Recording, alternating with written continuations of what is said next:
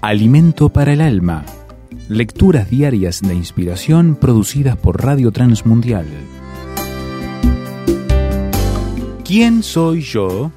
Leí en una revista que una joven rockera punk dijo, pertenezco a la generación en blanco, no tengo creencias, no pertenezco a ninguna comunidad, tradición, nada por el estilo, estoy perdida en este inmenso, inmenso mundo. ¿Es esa una perspectiva posmoderna, creer que la falta de identidad es signo de liberación? Se cuenta que Arturo Schopenhauer, filósofo alemán del pesimismo, siglo XIX, estaba sentado en un parque, andrajoso y desprolijo. Un policía lo confundió con un vagabundo y le preguntó, ¿Quién es usted? Y él respondió amargamente, ojalá lo supiera. El hombre ha sido definido por Aristóteles como un animal político, por Benjamin Franklin como un animal que hace herramientas, por Edmund Burke como un animal religioso, y por el gourmet James Boswell como un animal que cocina. preguntar ¿qué es el hombre? es otra forma de preguntar ¿quién soy yo?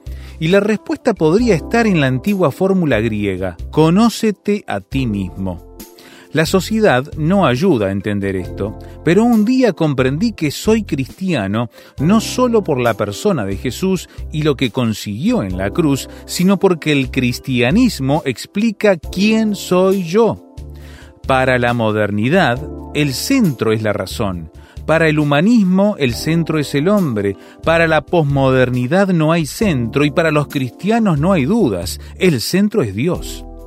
La Biblia nos dice quiénes somos, imagen y semejanza de Dios, responsables del planeta, seres dignos que debemos reflejar amor, gozo, paz, paciencia, benignidad, bondad, fe, mansedumbre y templanza ser humildes, compasivos, pacificadores, tener hambre y sed de justicia, limpios de corazón, siempre dependiendo del Altísimo primero y luego de nuestro esfuerzo. Eso somos. Somos semejanza de Dios. Meditación escrita por Marcel Legarra, Uruguay,